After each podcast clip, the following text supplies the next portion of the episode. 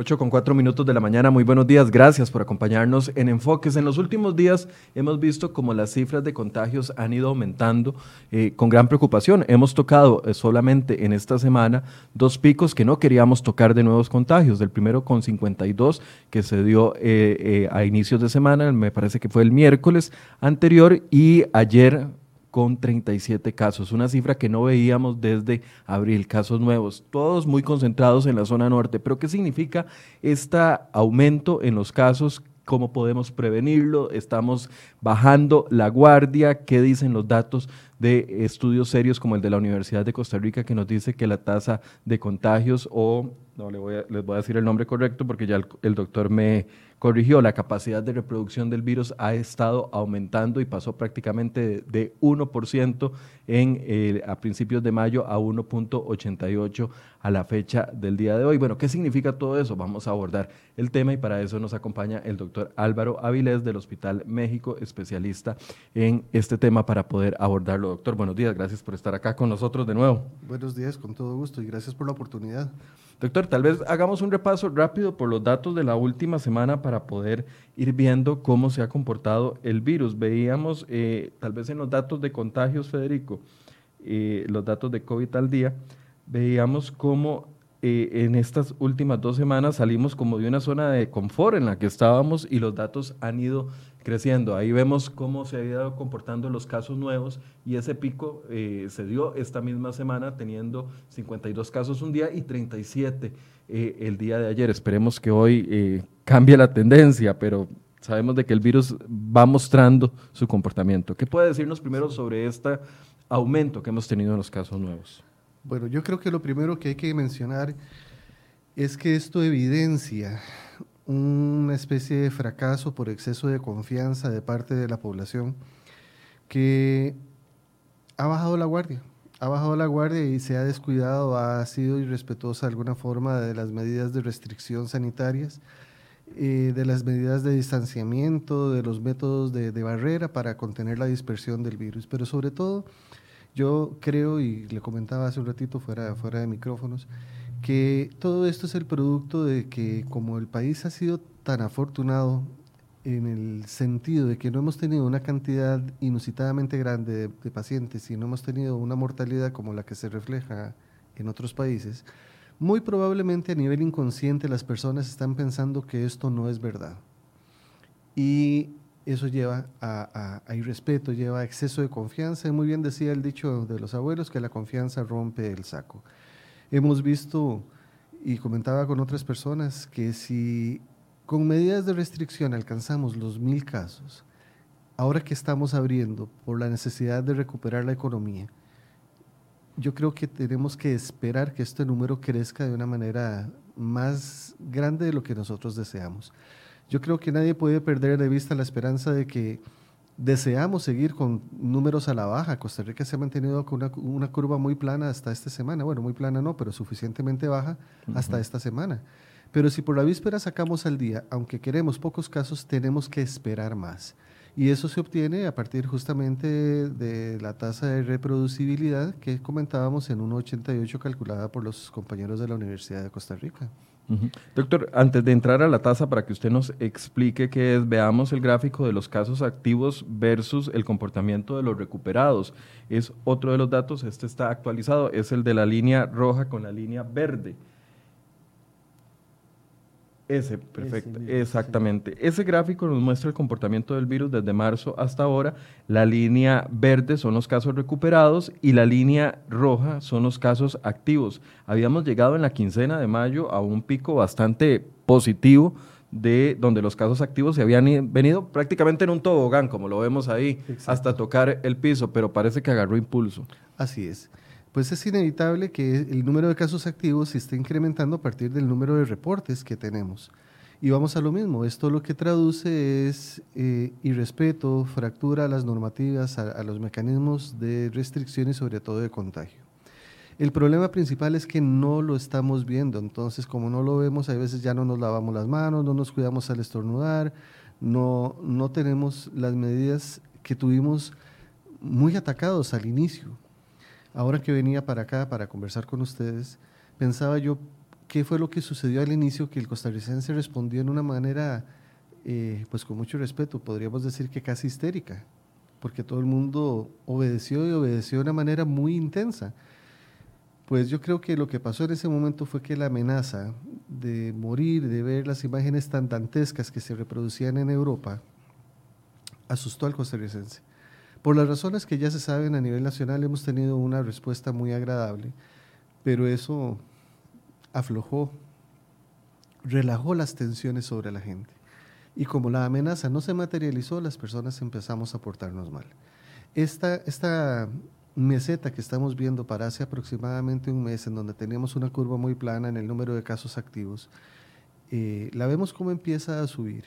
Tenemos que entender que el dato que yo registro hoy se empezó a generar probablemente al menos la semana pasada, si no es que un poquito más. Entonces, los datos que nosotros estemos analizando tenemos que ver que se originan de 10 a 14 días atrás, en promedio. Es decir, que los 53 que tuvimos el miércoles, los 37 de ayer, no aparecieron de martes a miércoles ni de miércoles a jueves, aparecieron por lo menos 10 días antes días durante las personas, como no veíamos un, comportamiento tan grotesco, bajamos la guardia. Vea lo que han declarado varios pobladores de Guanacaste, que ahorita está sobre la sartén caliente. La gente empezó a hacer fiestas, la gente empezó a relajarse, a darse sus permisitos a escondidas, hacían fiestas clandestinas porque ya no podían salir a, tomar aquí, a bailar allá. Entonces necesariamente la conducta de ahora, nosotros la vemos que empieza probablemente a generarse de la mitad de mayo en adelante. Doctor, el hecho de que eh, ahorita veamos ese crecimiento tan importante en los casos activos, le recuerdo a las personas que nos están viendo, es la línea roja que había tenido un, un tobogán que nos tenía muy felices a todos, eh, con un pico muy bajo en mayo, pero que ahora está creciendo tan rápido, y yo hacía el cálculo ayer con los datos oficiales, solo en esta semana, de lunes a ayer, hemos aumentado la cantidad de casos activos en 99 personas, pero la cantidad de casos recuperados es muy baja, ya les doy el dato específico, creo que eh, rondaba las, permítame, aquí lo tengo apuntado solamente 11 recuperados en esta semana, pero 99 casos activos. Eso es lo que nos ha dejado cuatro días de estadística. Esta tendencia, esto podríamos estar hablando ya de una tendencia.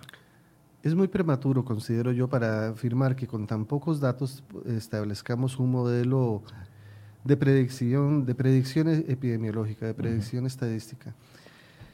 Eh, pero la prudencia propone pensar en que si nos imaginamos que ese es el escenario, mejor las actitudes que tengamos tienen que ser concordantes, tienen que estar en consonancia con, esa realidad.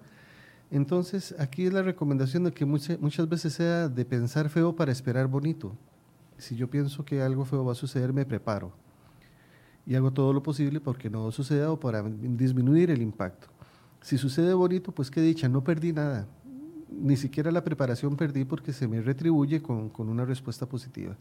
Pero si yo me pongo a pensar indiferente, entre comillas bonito, y no me preparo y lo que recibo es una respuesta fea, eh, voy en detrimento porque mientras yo empiezo a generar mi capacidad de respuesta, estoy perdiendo más tiempo, que es lo que le sucedió a Nueva York.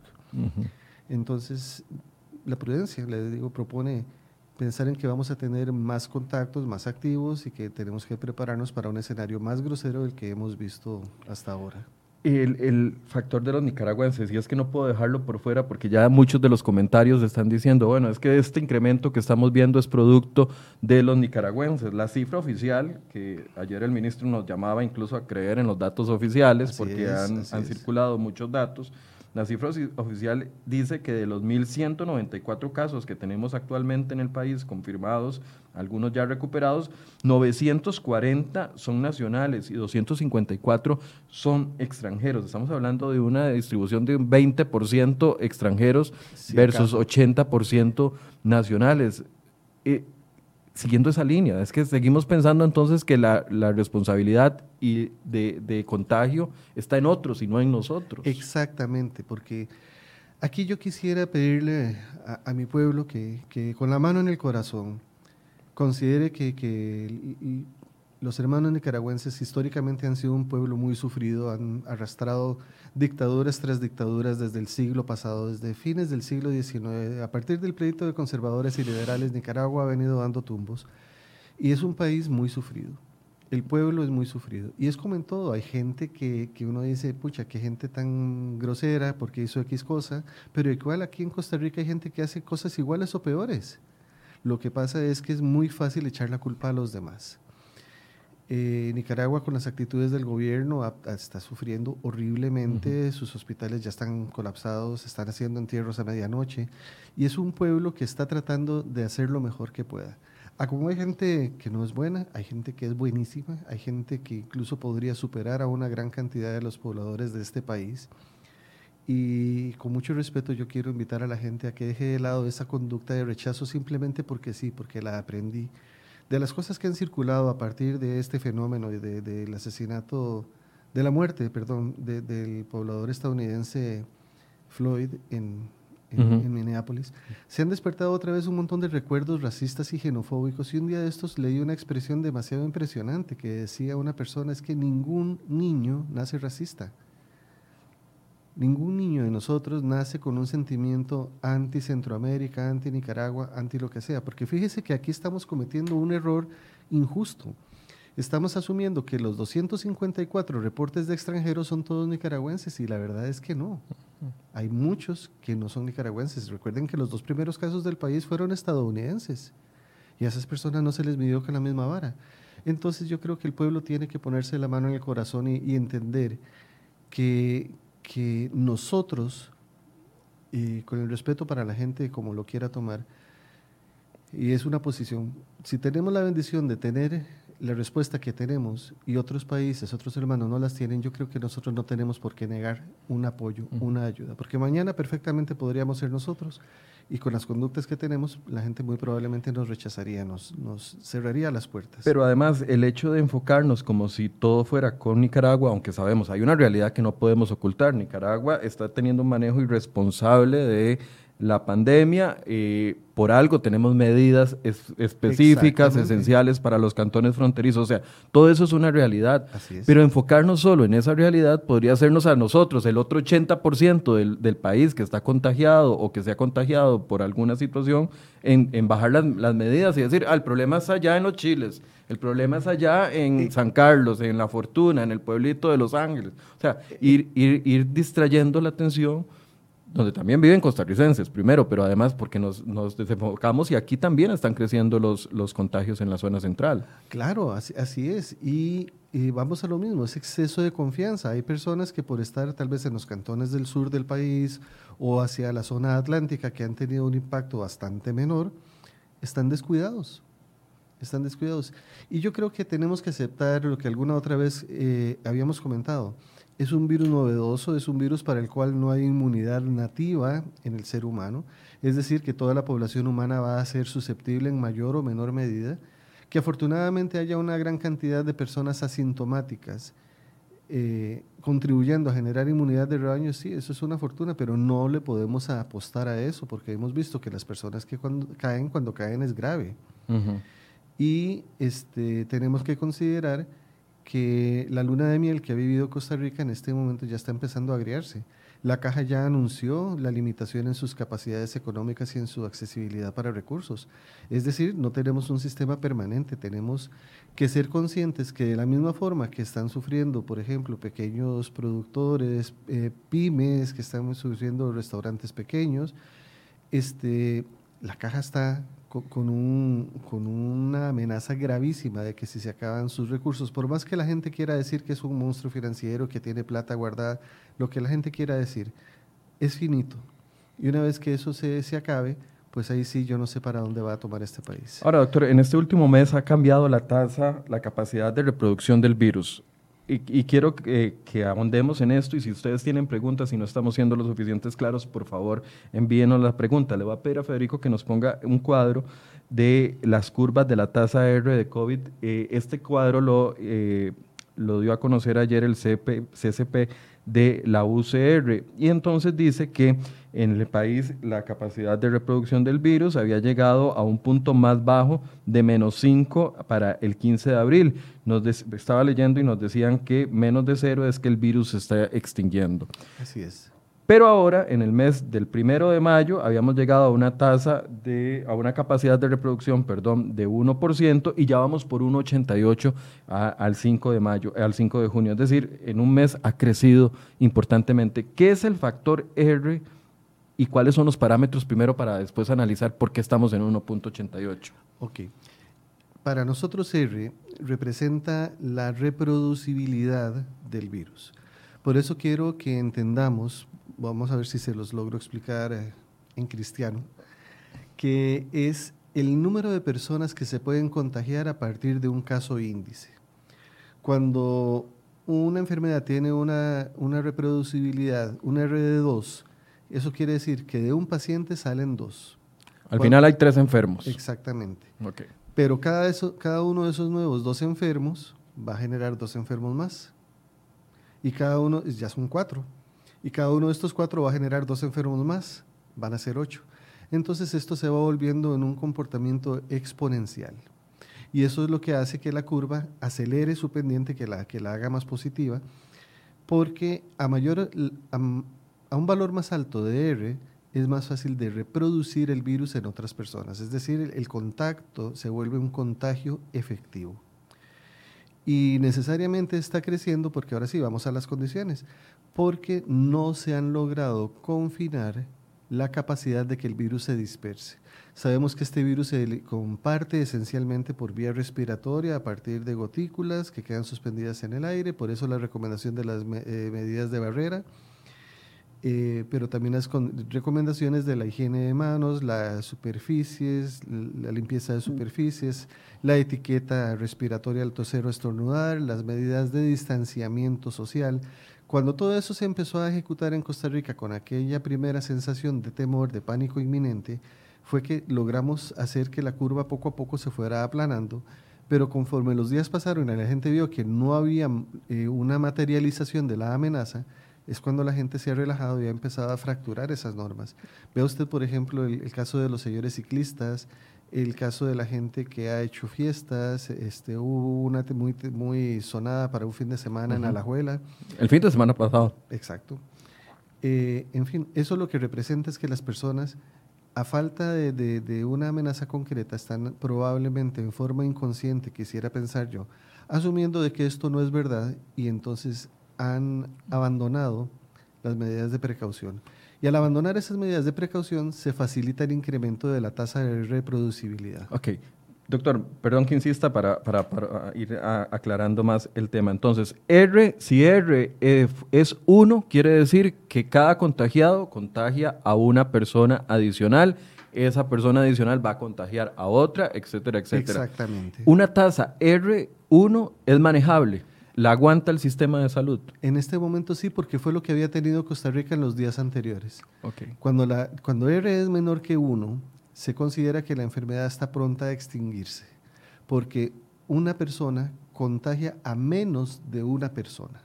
Ok, entonces viendo ese pico que tuvimos en mayo, eh, donde R, en abril, perdón, donde R llegó casi a menos 5, Quiere decir que eh, para mediados de abril el virus estaba en peligro de extinguirse en el país, usando peligro como un adjetivo positivo, más bien para nosotros. Si se hubieran mantenido las condiciones del país de ese momento, ya Costa Rica no tendría transmisión del virus. para esa fecha estábamos en Semana Santa, habíamos recién pasado la Semana Santa, donde hubo restricciones muy fuertes. Y, acuérdese que, que después de Semana Santa fue como, como abrir la puerta del redondel, porque apareció el lunes santo y la gente salió, pero como desaforada. Ok. ¿Cierto? Si R llegó a 1, eh, entonces es manejable. Si R ahorita está llegando a 1.88, eso quiere decir de que estamos ante un peligro ya de que la enfermedad se salga de control. Claro que sí, porque uno de los grandes éxitos que, perdón, una de las grandes figuras que han eh, contribuido al éxito costarricense en el manejo de este fenómeno ha sido la capacidad del sistema de dar trazabilidad a los contactos de los pacientes positivos. Y eso se ha logrado porque habían sido pocos pacientes. Imagínese, por ejemplo, usted hoy, supongamos que usted no trabaja aquí, que usted no conoce de, de esto, usted se levanta hoy, va a la parada, sube al bus, eh, entra a la oficina a trabajar, supongamos que es en un banco, atiende a todas las personas que tiene que atender y al final del día le dicen, mire, usted está positivo. Hay que empezar a perseguir cuáles eran las personas que estaban en la misma parada que usted, cuáles son las personas que se montaron conmigo en, ese bus. cuáles fueron los clientes bancarios que usted atendió, y las personas con las que usted interactuó cuando fue a comprar su almuerzo o a tomar su café. Entonces, cada una persona tiene una serie de contactos que hay que trazar. Cuando tenemos pocos pacientes, no es que eso sea fácil, por Dios que no. Los compañeros de campo podrían darnos explicaciones de lo difícil que es saber exactamente dónde están y quiénes fueron los contactos directos o indirectos. Pero como han habido pocos pacientes, eso ha hecho las cosas un poco más fáciles. Ya lo decía muy bien el señor ministro la semana anterior, si esto empieza a crecer, no va a haber capacidad de traza y entonces el virus se va a considerar que ya es de transmisión comunitaria y nos, nos echa a perder el esfuerzo que hasta ahora hemos tenido. El, el 1.88, doctor, de factor R, entonces nos dice que cada persona podría estar contagiando, cada uno de los 1.194, bueno, o los que están activos más bien. De los activos. Cada una de las personas activas que son, perdón que estoy revisando datos, es que no, quiero ser impreciso. No se preocupe, son casi cada uno de los casos activos que son ahorita 497 pueden esas 497 contagiar a dos personas más. Exactamente, eso significa que, que si lo ponemos en redondo 500 500 pueden generar un total de 1500, ellos mismos más los dos que ha generado cada persona. Y esos 1500 a otros eh, 3.000. A otros 3.000. Y esos 3.000 a otros 9.000. Eh, 6.000. 6.000. Ok, eh, eh, es, no, 9.000 porque sería el doble. No, no, este...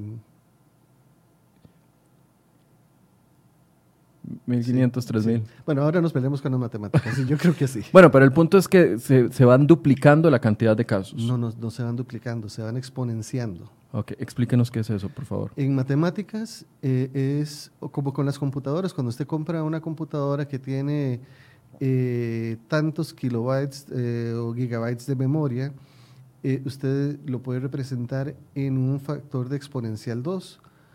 E, ¿Eso qué quiere decir? Que 2 a la 1 es 2, 2 a la 2 es 4, 2 a la 3 es 8, 2 a la 4 es 16 y así vamos siguiendo, 16, 32, 64, 128, 512.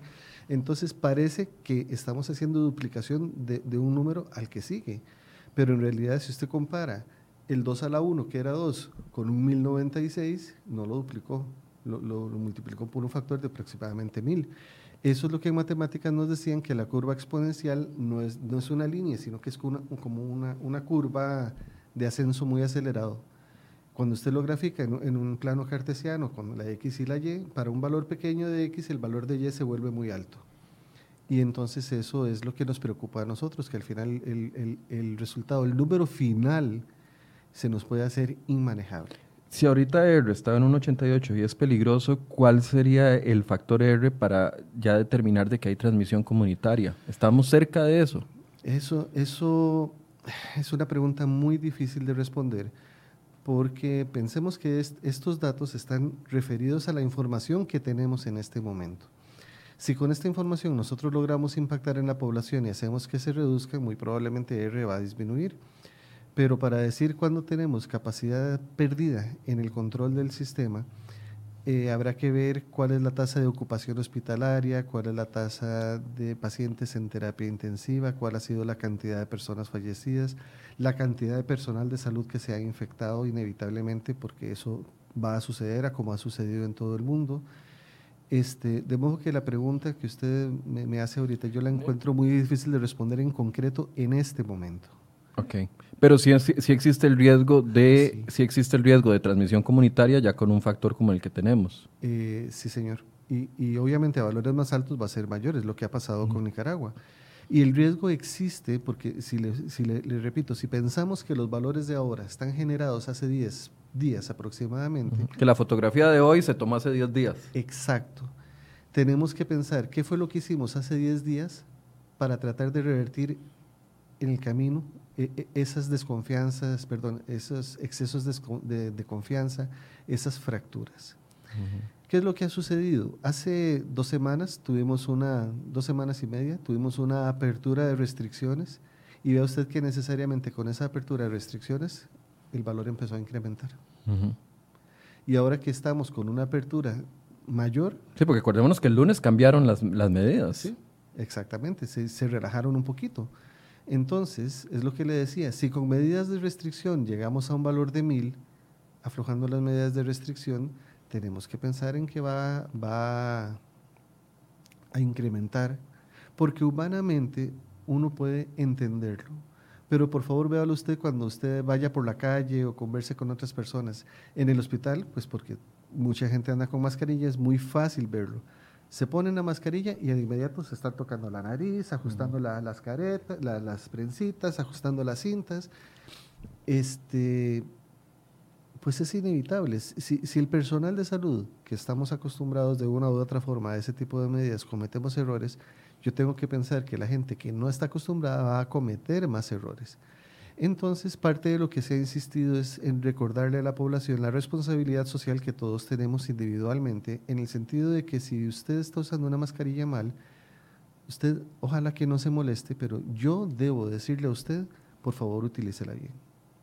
Y a mí me ha pasado, este, yo, yo con esto me siento pues muy comprometido, me pasó una vez, fui a una farmacia y el farmacéutico la tenía debajo de la nariz. Me tocó identificarme con, con, mi carnet del colegio para pedirle que por favor la utilizara bien. Y a pesar de eso, e, el muchacho estaba reticente y su argumento era es que se me nublan los anteojos. Bueno, pero para eso hay estrategias uno ve en la calle la gente que lo que tiene es un cubrebocas porque la nariz está al, descubierto. Ve personas que andan con baberos porque la tienen guindando debajo de la barbilla. Pues para esa gracia, mejor, mejor no usarla. Bueno, de hecho hay un meme que dice, no es cubre papada, es cubre, es, cubre nariz y boca. Exactamente. Pero, la gente se la pone aquí muy abajo. Pero tiene un valor, e, el tener la mascarilla tiene un valor de falsa seguridad. Que es lo que siempre se nos ha dicho. Exactamente. Entonces aquí es donde ya yo no puedo esperar que caja y ministerio me digan qué tengo que hacer. Yo quiero invitar a la población a que asuma la responsabilidad, primero, de comprometerse a educar a las demás personas y que con mucho respeto les pida a los demás que cumplan sus normas, pero también a que acepten que alguna persona me indique que estoy haciendo las cosas mal, sin que yo me enoje porque me digan que estoy haciendo las cosas mal. Aquí sería como el cuento de aquel dicho que tras que de que debe, cobra. ¿Cierto? Costa Rica es un país en ese sentido muy afortunado, tiene un buen nivel educativo de alfabetización, la mayoría de la gente de nuestro país tiene una capacidad de inteligencia suficiente para comprender cosas básicas y vamos, no podemos esperar que el éxito se logre solamente con la acción del doctor Salas o del señor Macaya, no, yo creo que el éxito, como lo dijo en alguna vez, dicen que Carlomagno dijo en sus campañas militares, que el resultado colectivo es la suma de las acciones individuales. ¿Cierto? Entonces, si nosotros queremos volver a aplanar esa curva, yo tengo que asumir mi responsabilidad y por tanto yo tengo que dejar de depositar la responsabilidad en las otras personas. Que, hay, perdón, nada más para completar esta idea, que hay personas que están cruzando ilegalmente por la frontera. es una realidad. Sí, es una realidad, pero es que es más realidad que hay personas costarricenses que los están transportando. Entonces, ¿que necesita la plata? Sí, pero necesitamos salud, salud, pero plata sin salud no sirve para nada. Oh, y, seguimos ante aquel panorama que describíamos hace dos o tres meses cuando empezamos a hablar del tema, y es que no hay vacuna, eh, el plasma convaleciente es un tratamiento muy específico para las personas, que el, plasma de personas convalecientes eh, es un tratamiento muy específico que se le aplica a los que están hospitalizados, pero no no de forma preventiva. Entonces, seguimos ante el mismo panorama de que el riesgo está latente. El riesgo está latente. A nivel terapéutico, fíjese que a nivel, en este momento a nivel mundial hay una especie de cisma porque hace unos días una revista muy renombrada publicó que la cloroquina y la hidroxicloroquina ya no servían, pues ayer tuvieron que hacer una retracción internacional con todo lo que es, es, un oprobio científico tener que retractarse en una revista de esa, de esa calidad. Eh, es como un suicidio profesional tener que decir lo que yo dije no era correcto. Y entonces el mundo en este momento está, ¿a quién le hago caso si no tengo evidencia de esto, si no tengo evidencia de aquello? Medicamentos. Este, los dos medicamentos que más eh, prometen en este momento, el Remdesivir y el Favipiravir, están en fases todavía muy tempranas y desconocemos qué, puede suceder con efectos adversos y tasas de, utilidad del medicamento tal cual. Las vacunas, Janssen Silac se, se, aventuró a decir que para septiembre tiene la vacuna, pues eso es una apuesta muy seria. Están apostándole a su credibilidad y a su renombre y si esto falla, es una tragedia, porque la vacuna puede servir para controlar eh, síntomas o contagio, pero hay que ver qué tantos efectos, efectos adversos puede generar. Y por el otro lado una capacidad económica de compra donde una economía mundial está en recesión, ¿qué va a significar eso? ¿Voy a tener yo un negocio rentable para mí o voy a ser altruista y voy a donar la vacuna a la Organización Mundial de la Salud para que la distribuya mundialmente? Ahora que la OMS está en medio de una crisis con la posición del señor Trump que le retira el apoyo estadounidense. Entonces esto se vuelve, se vuelve como una bola de nieve con muchos troncos que, que detenerla no va a ser fácil. Entonces, como no tenemos tratamientos efectivos, como no hay posibilidad de vacuna, como el plasma de personas convalecientes se está utilizando para personas graves con neumonía, como no tenemos otras alternativas, lo único a lo que le podemos apostar es a lo que hemos hablado desde el inicio, la responsabilidad social individual con las medidas de protección. Doctor, inevitablemente, yo sé que esto no cae bien a las personas que nos preocupamos por el tema económico y que a veces nos enfocamos más en el tema económico que en el mismo tema sanitario, pero con el panorama que tenemos, inevitablemente, si este comportamiento sigue, vamos a tener que volver a las medidas de Semana Santa. Mire, yo considero personalmente, esta es una, sí, esto es una opinión, opinión médica, 100% y personal. Sí, señor. Y, quiero destacar el hecho de que sea personal. No quisiera que la gente entienda que lo que expresa hoy el doctor Avilés es la posición oficial de caja o, de ministerio. Yo creo que sí. Yo creo que si las cosas van para atrás, tendrán que retomarse medidas estrictas en pro de la salud del pueblo. A pesar de que la economía está lesionada, le repito, dinero sin salud sirve para poco o para nada. Este, nuestro país ha dado ejemplos muy claros de solidaridad. Vea usted cómo se han distribuido diarios a personas necesitadas, cómo han habido campañas de donación, cómo han habido campañas de colaboración y de concientización. y eso en un momento donde la crisis no era grave, donde no teníamos una amenaza tan, tan clara como la que tenemos ahora. Y yo estoy casi seguro que nuestro pueblo va a poder responder de una misma manera. Claro, tenemos menos economía, los recursos se están acabando y hay algo muy importante, las personas están o estamos cansadas, cansados de una amenaza que no materializa, cansados de no poder salir, cansados de no poder tener una vida normal, entre comillas, pero esa normalidad yo creo que tenemos que abandonarla y aceptar que a partir de ahora hay una especie de nueva normalidad. Y curiosamente hay personas que han salido este, dando explicaciones eh, politológicas y economicistas tratando de argumentar de que el virus y la pandemia no son tales, sino que son una reactivación económica neoliberal. Ese tipo de posiciones pues está muy bien, que se entretengan pensando con ese tipo de cosas, pero es que es innegable que las personas han muerto y la, el exceso de mortalidad atribuible por COVID en el mundo está pasando una factura grandísima y no solamente en la economía, en la estabilidad mental, claro. en la paz en la paz individual, en la preocupación de que si usted tiene un hijo, no importa la edad, como decía una canción de, este cantante español de los 70, eh, Juan Bau, hijo mío, ¿a qué mundo te he traído? yo me iré, pero ¿qué te deje? ¿En qué mundo te voy a dejar? Es lo que muchas personas están pensando en este momento. Sí, el peso psicológico de la pandemia es muy fuerte. Y sí. Doctor, quiero leerle un comentario de Luis Gerardo Salazar porque eh, he leído muchos en ese sentido. Dice Luis Gerardo, no hay que asustar con el chaleco de la muerte. Esto es un virus como muchos que andan en el aire y a unos nos va a dar un resfriado leve y a otros a quiebrahuesos. Es una opinión que he escuchado eh, en, muchos eh, sentidos como para traer tranquilidad con respecto al virus, pero eh, quiero preguntarle qué opina de eso.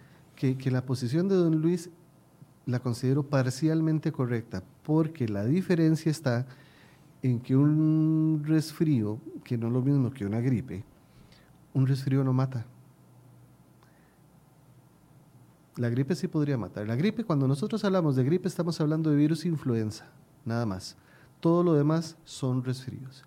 Partamos de que los coronavirus que se conoce que afectan al ser humano, los cuatro de los grupos alfa y beta, son responsables del 20 al 25% de las infecciones respiratorias en la población en general. Pero ellos no matan.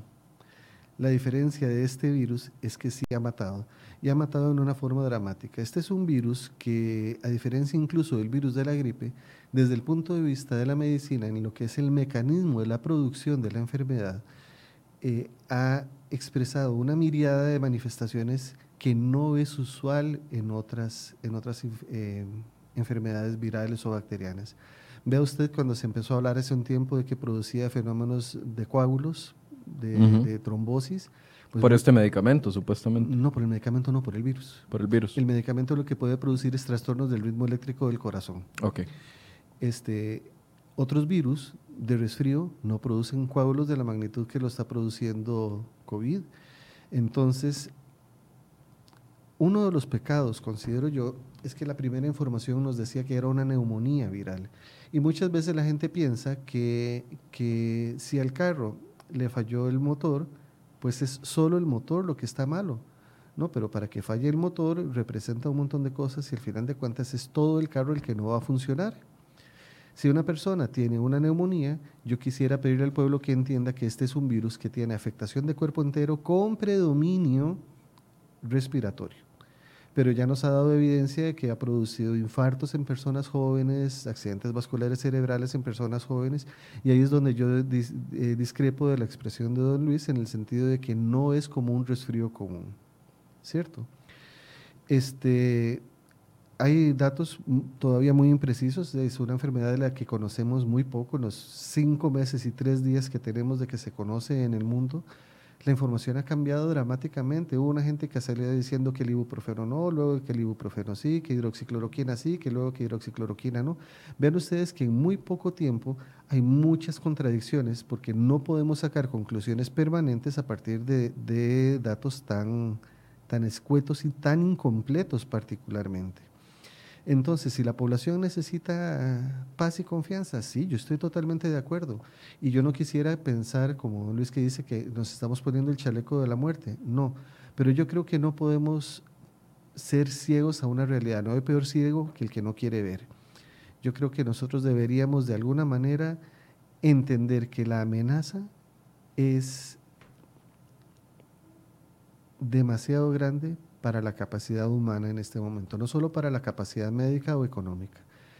Eh, si este virus sigue dispersándose de la forma que se ha dispersado a nivel mundial, la cantidad de muertes atribuibles eh, va a incrementar y va a impactar. Al inicio China reportó adultos mayores. Vea usted que la y en Italia y, España afectó muchísimos adultos mayores, en Estados Unidos también pero vea cómo ha ido incrementando a nivel mundial la tasa de personas eh, en edad productiva y reproductiva. esto, visto desde cierta perspectiva, que no tiene que ser, pues obviamente la única, y que puede que no sea correcta, es un elemento que va a tener un impacto en la tasa de natalidad y en, la, y en el índice poblacional mundial, que a la vuelta de una o dos generaciones pueda provocar una lesión gravísima porque no va a haber suficiente gente joven, suficiente gente laboral con una población que se ha ido envejeciendo y eso va a amenazar de alguna manera la sostenibilidad del ser humano como raza, como especie entre comillas dominantes. Y vuelvo al punto. Eh, mi, mi discrepancia con la posición de don Luis, que yo le entiendo muy bien su expresión y, es obviamente muy respetable y le agradezco que la haya expuesto porque sí, muchas personas piensan en ese sentido, pero la discrepancia está en que es una enfermedad tan novedosa, de la que sabemos tan poco, que no podemos pretender hacer afirmaciones absolutas y mucho menos permanentes. Bueno, el caso de la hidro hidroxicloroquina. Hidroxicloroquina, que hay un cambio tan importante en cuestión de, días. Incluso ayer la caja la retomó como tratamiento. Doctor, quiero preguntarle, antes de entrar a, los, al uso adecuado de las mascarillas, porque es algo que yo quiero, en, lo que quiero insistir.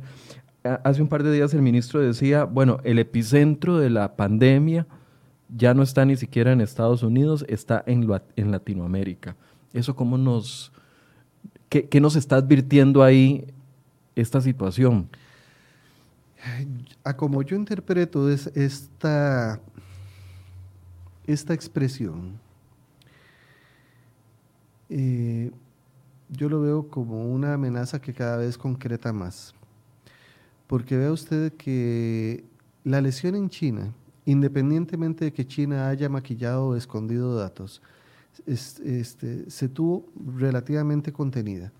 Vea usted que el impacto en Italia y el impacto en España ha sido dramático, con el agravante de que ya sabemos por estudios retrospectivos de que el virus probablemente circulaba en París desde noviembre. ¿Cierto? Entonces, si nosotros decimos que la culpa es de China, pues no, este, simplemente no hay culpa de nadie, apareció un virus que se dispersó. Y si estas sociedades avanzadas con un poderío económico eh, cayeron tan estrepitosamente, a mí me preocupa muchísimo, por ejemplo, el comportamiento, pues ya no solo de Nicaragua, me preocupa el comportamiento, por ejemplo, en Brasil, donde hay favelas de millones de personas que viven hacinados en condiciones de salud que uno dice, tal vez no son las más recomendables. Me preocupa que hay países muy lesionados económicamente. Ecuador ya ha pagado una cuota gravísima. Bolivia no se le ha hecho mucha bulla, pero Bolivia es un país que tiene condiciones eh, que no son las que tal vez uno dice como que son las mejores para enfrentar este tipo de situaciones. Perú, que ha tenido una estructura bastante satisfactoria, creo yo, ha tenido un impacto muy grande. Chile... Eh, Volvió a retomar todas sus medidas hace 15 días con una segunda ola muy violenta. Exactamente. Argentina, Argentina está en medio de una crisis sociocultural y política hace años, después de sus dictaduras, y no se ha logrado recuperar. Hay, hay brechas inmensas de lo que es el bonaerense a lo que es el argentino de la periferia. Entonces, cuando esta amenaza me dice, estamos en el, cambiando el epicentro a América Latina, a mí lo que me están diciendo es que me están mandando a la guerra, sin chaleco, sin botas, sin armas, y que quieren que yo salga victorioso. La economía y la, la, posibilidad de acceso a los recursos en salud para el continente latinoamericano es inevitablemente más lesionada que en comparación con Europa o en comparación con Estados Unidos. Y el temor de nosotros es que esto se salga de control. Cuando entonces el epicentro cambia, yo creo que nosotros tenemos que entender esto como una advertencia muy seria que sea que, que, en español lo que nos está diciendo es prepárense, prepárense, de que viene viene. Depende de nosotros que el impacto sea menor, pero no nos durmamos en los laureles. Sí, viendo, viendo los datos, de, también no yéndose tan lejos de nuestros vecinos, estamos hablando de miles de contagios, no solo en Nicaragua. Bueno, en Nicaragua los datos oficiales que, que, aunque ya aumentaron, sabemos que, que no son confiables. Pero, viendo los datos de Guatemala, Honduras, El Salvador e incluso Panamá, nosotros estamos todavía en un oasis, por así decirlo. Así es, así es.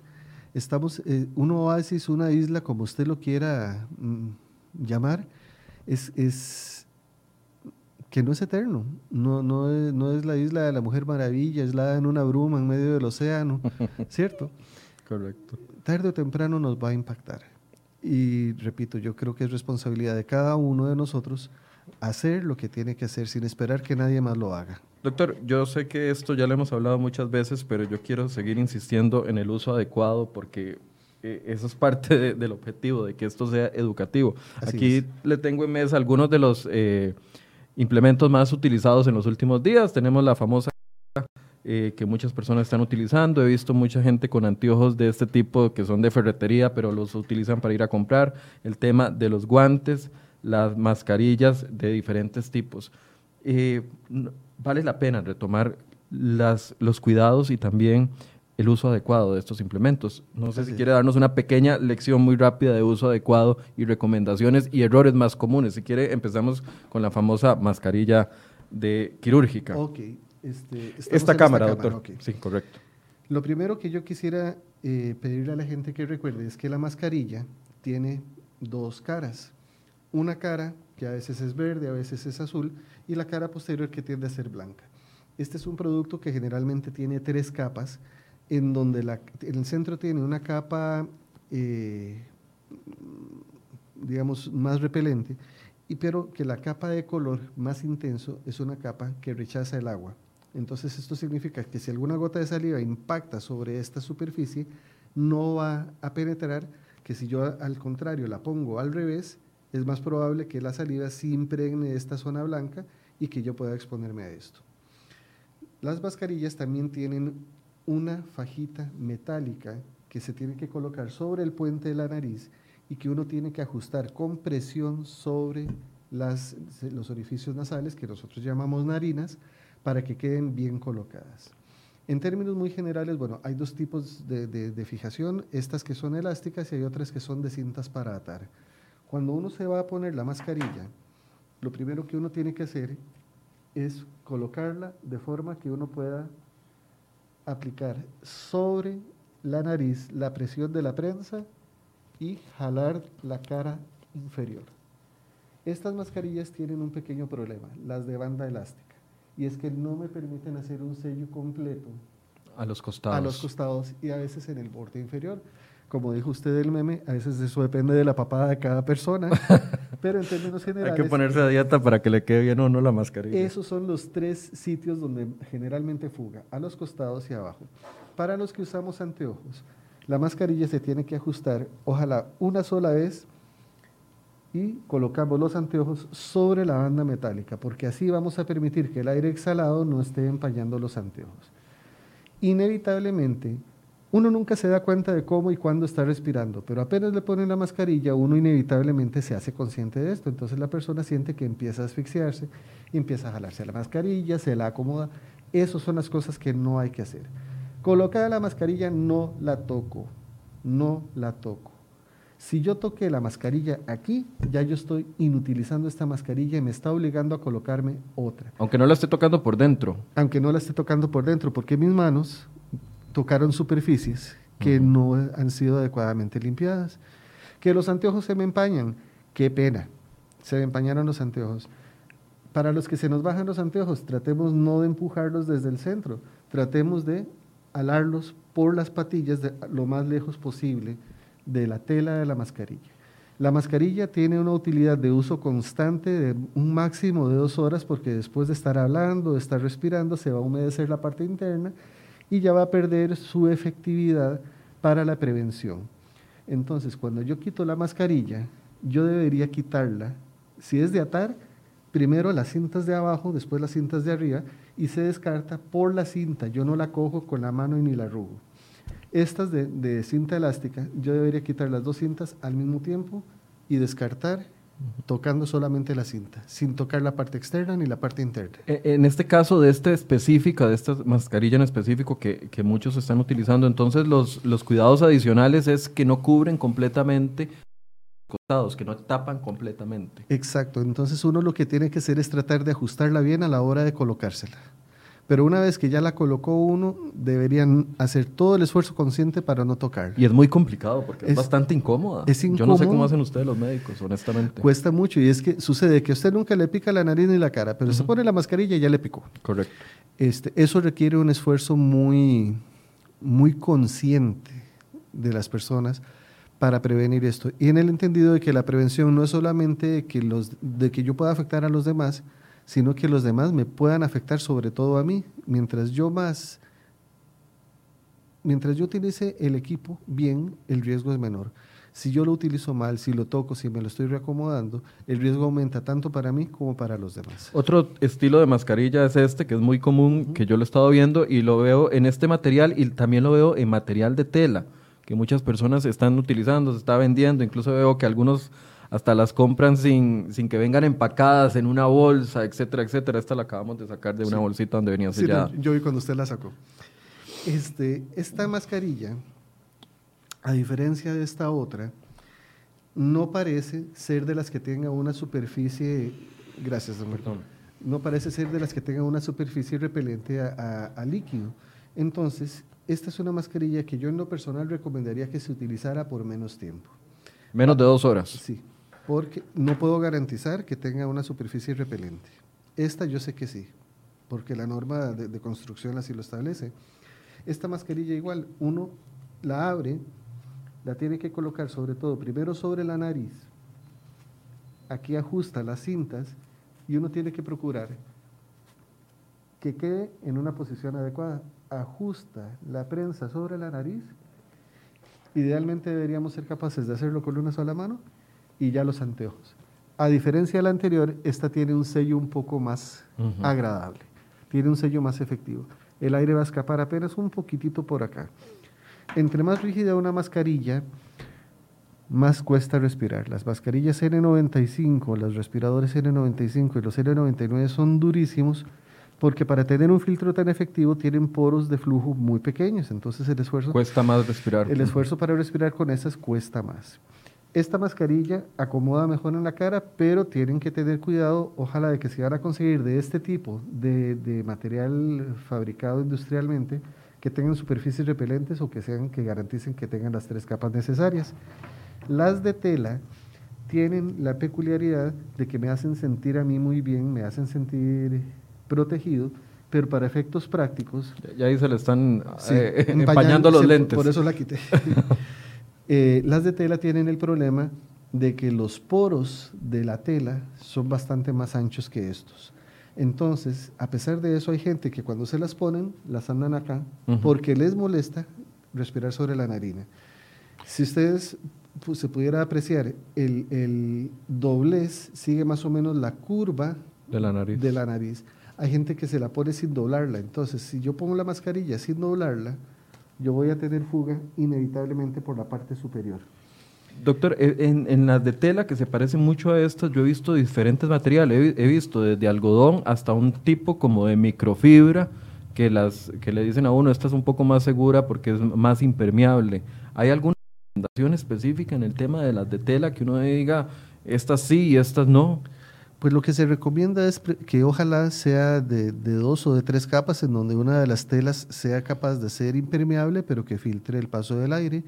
Una segunda capa de algodón, eh, de, una tela algodonosa, que ayude a entrapar la humedad. Y la última capa que sea sobre todo, digamos, confortable a la cara, que no vaya a ser áspera, que sea suave y este, que permita que la respiración sea confortable. Las de tela tienen que lavarse con frecuencia. En general hay gente que anda vendiendo ofertas de seis mascarillas por no sé cuántos miles de colores. Eso no es que es una mascarilla lunes y otra martes y otra miércoles, no. Una mascarilla es de 6 a 9, la otra de 9 a 12, la otra de 12 a 3, de 3 a 6. Al final del día lavo cinco o seis mascarillas y al día siguiente las vuelvo a utilizar. Ahí estamos hablando de las de tela. De las de tela, sí señor. Estas se desechan, la, azul a las dos horas y la, esta otra blanca que es un ejemplo, mucho menos. Probablemente un poco menos porque yo de esta particularmente no puedo decir que tenga la misma estructura que esta. Yo, he visto gente que agarra las de tela y en lugar de lavarlas, las agarran con alcohol, les rodean alcohol por delante y por detrás y ya, ya estoy salvado. No. Eso es un error. Sí, es un error. Porque en el caso particular del, del, coronavirus, la cápsula que tiene se puede lesionar con diferentes solventes orgánicos. El alcohol, el jabón la rompe, pero el alcohol dependiendo de la cantidad de alcohol que usemos y el tiempo de exposición, podría este, no ser suficiente para eliminarla. Las de tela, la recomendación es lavado. Lavado adecuado, secado adecuado. Echarle alcohol a la... Alcohol, o no voy a decir marcas, pero algún desinfectante... Sí.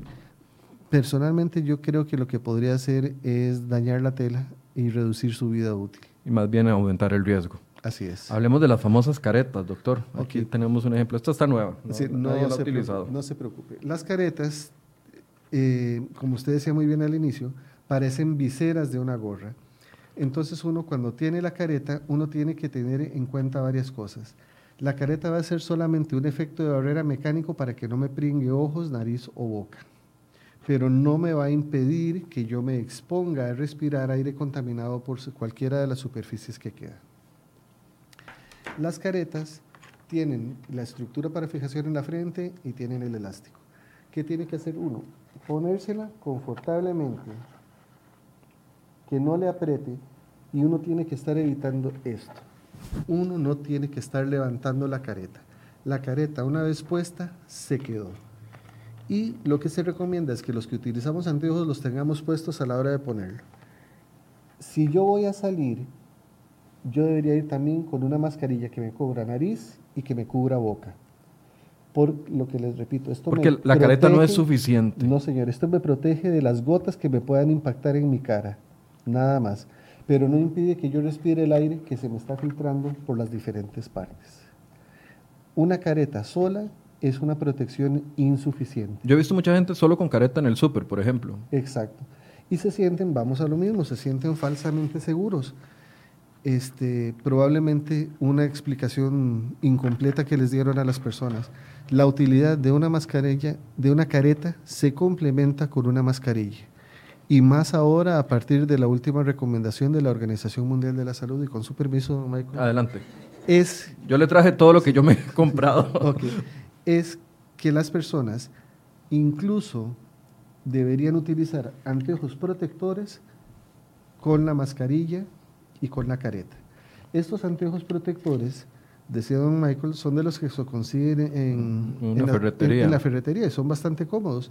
Tienen alguna ventaja. Para los que usamos anteojos, este tipo en particular nos permiten colocar patilla sobre patilla.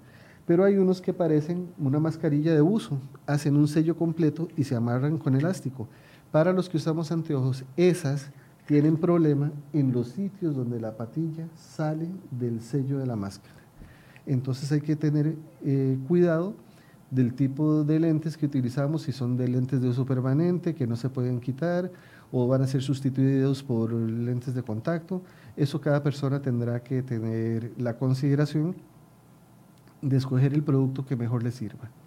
En el mundo ideal, con abundancia de recursos, todas las personas deberíamos andar a la hora de exponernos mascarilla, lentes y careta. ¿Y guantes? Guantes, eso es algo que mucha gente todavía está cuestionando, porque los guantes también, igual que las mascarillas, tienen una, perdón, tienen una duración limitada. Si yo me pongo un guante, bueno, hay guantes de diversos tipos, hay guantes que son para personas alérgicas, que- hechos con base en nitrilo, hay personas que, eh, que usan guantes de látex común y corriente, hay guantes que tienen un recubrimiento de talco para que facilite, porque normalmente el guante cuesta mucho ponerlo tiene que ser confortable, tiene que darle cierta movilidad sin estrangulamiento a la mano, pero tenemos que tener en cuenta dos cosas. Primero, va a contactar un montón de superficies, de modo que después de un poquito de tiempo ya los guantes no solamente no me van a proteger a mí lo que yo desearía si me toco la nariz o me toco la cara, sino que yo puedo dispersar lo que estoy cogiendo de esta superficie y llevándolo hasta otra Se convierte en un factor de riesgo muy rápido. Exactamente. Y la otra cosa es que los guantes generan sudación y entonces rápidamente ustedes ven que la piel empieza a demarcarse y los guantes sudados se vuelven incómodos. Si nosotros dejamos la piel mucho rato mojada, como por ejemplo cuando los chiquillos están en la piscina o se lavan los platos, la piel se arruga. Eso se llama una maceración de la piel por exceso de humedad. Y la piel macerada puede agrietarse y ser la puerta para que ingresen otro tipo de microorganismos. Entonces, hay un principio en control de infecciones. Nada es más efectivo que el lavado de, manos con agua y jabón. Y ni siquiera los guantes sustituyen el lavado de las manos con agua y jabón. Si yo voy a usar los guantes, yo tengo que ser consciente de, primero, que tienen una utilidad limitada en tiempo. Segundo, que si yo no me cuido, puedo más bien dispersar de una superficie a otra lo que yo estoy tratando de prevenir. Y tercero, no pueden ser constantes. Hay gente que llega y le dice a uno, mire, es que yo soy alérgico y no puedo comprar guantes eh, de este tipo. Bueno, pues muchas veces lo que se recomienda es que se pongan primero unos guantes de tela y encima guantes, pero tal vez ya no de este tipo, sino por ejemplo como los que usan para lavar eh, en la cocina o para jardinear. De hule. Exactamente, para que le ayude a tener una protección sobre lo que las superficies a las que uno se va a exponer. Por Dice- ejemplo, Dice Olga Marta Méndez. En conclusión, nada es seguro. Más bien, yo diría que en conclusión, todo es complementario. eh, yo- yo coincido con usted, todo es complementario. En, en la vida y particularmente en medicinas absolutos no hay, absolutos no hay. Decían los profesores míos que la única cosa que es absolutamente segura eh, en medicina es la muerte. Porque de ahí para afuera todo cambia. Otro profesor lo decía de una manera muy simpática, decía que nada es absolutamente verdad, pero esto sí es absolutamente verdad. es un juego muy interesante Sí. de palabras. Doña Olga, yo no quisiera que se quede usted con la idea de que estamos en, en un mundo tan terrible. Sí, la, es la combinación de todo lo que nos lleva al éxito. Y es que, doctor, hay muchas personas, y lo hablaba con compañeros de trabajo, incluso acá, que dicen, es que es imposible no exponerse. En las filas, eh, de hecho, estamos haciendo un trabajo con, eso, en las filas de autobuses, en, situaciones como está montando menos gente, entonces a veces en una misma parada con, se convergen tres filas diferentes de tres líneas distintas, entonces el distanciamiento no es ni metro ochenta, ni cincuenta, ni diez, ni quince centímetros.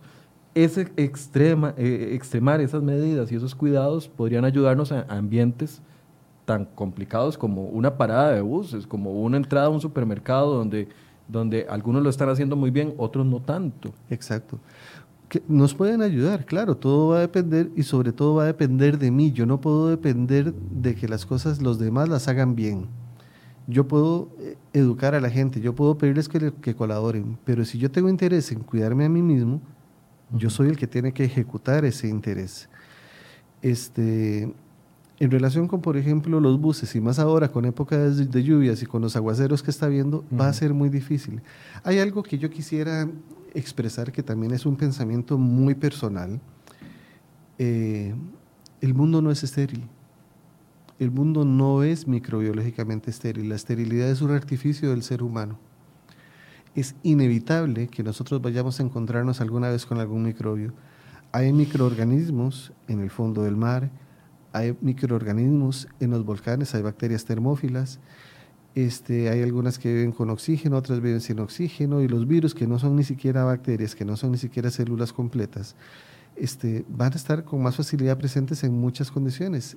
De modo que desde el punto de vista más filosófico de la infectología, la esterilidad microbiológica es un artificio del ser humano. Nos sirve para la producción de equipos médicos que van a introducirse en un cuerpo que no tiene bacterias, nos sirven para cierto tipo de alimentos, nos sirve para otras cosas, pero no perdamos de vista que nosotros necesitamos a los microorganismos, convivimos con ellos por siglos y vamos a seguir conviviendo y muy probablemente cuando el ser humano ya no exista como tal, los microorganismos seguirán existiendo. Doctor, eh, un mensaje final para las personas que todavía nos están viendo. Perfecto, no, más bien gracias.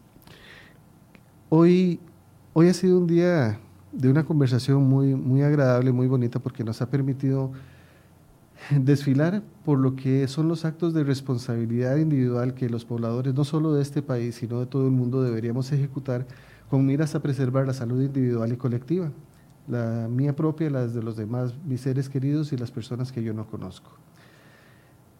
Hago respetuosamente un llamado a la responsabilidad de no abandonar las prácticas de precaución, de retomarlas con la misma intensidad que las vivimos al inicio cuando el miedo nos abordaba Hoy ya no tenemos tanto miedo, tenemos un poquito más de conocimiento, pero no debemos ser incautos ni ingenuos, debemos seguir siendo precavidos.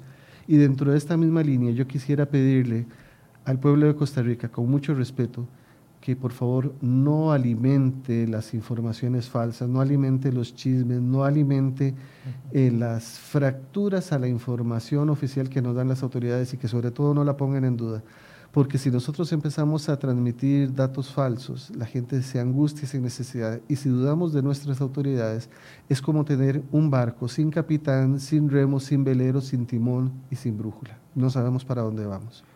Entonces, con la invitación y la petición de que todos colaboremos y asumamos nuestra responsabilidad, pedirles que por favor sigamos luchando para que este país logre salir adelante Sabemos que hay guerra y en toda guerra inevitablemente va a haber pérdidas y va a haber bajas, pero tenemos que hacer lo posible por disminuirlas.